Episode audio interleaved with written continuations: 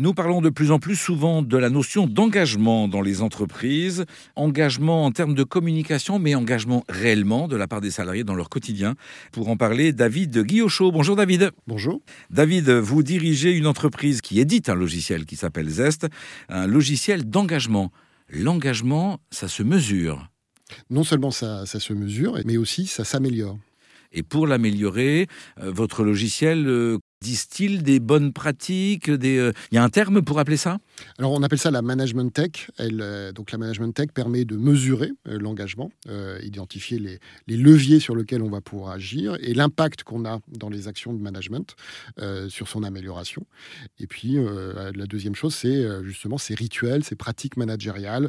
Bah, comment on va par exemple définir des objectifs Est-ce qu'on va utiliser ou pas la méthode OKR Ou est-ce qu'on va faire des, rituels qui vont transformer l'entretien annuel, par exemple. Des OKR, c'est quoi ça? Alors, c'est euh, une, une, façon moderne de euh, reconnaître que le management par objectif euh, doit être un peu plus souple, un peu plus agile et responsabiliser les collaborateurs, non pas sur le comment, mais sur le quoi.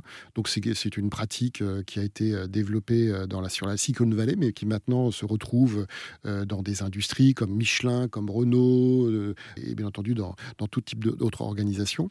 Et, et, c'est en fait pour pouvoir mobiliser de manière efficace, aligner euh, les collaborateurs dans une entreprise pour exécuter la stratégie.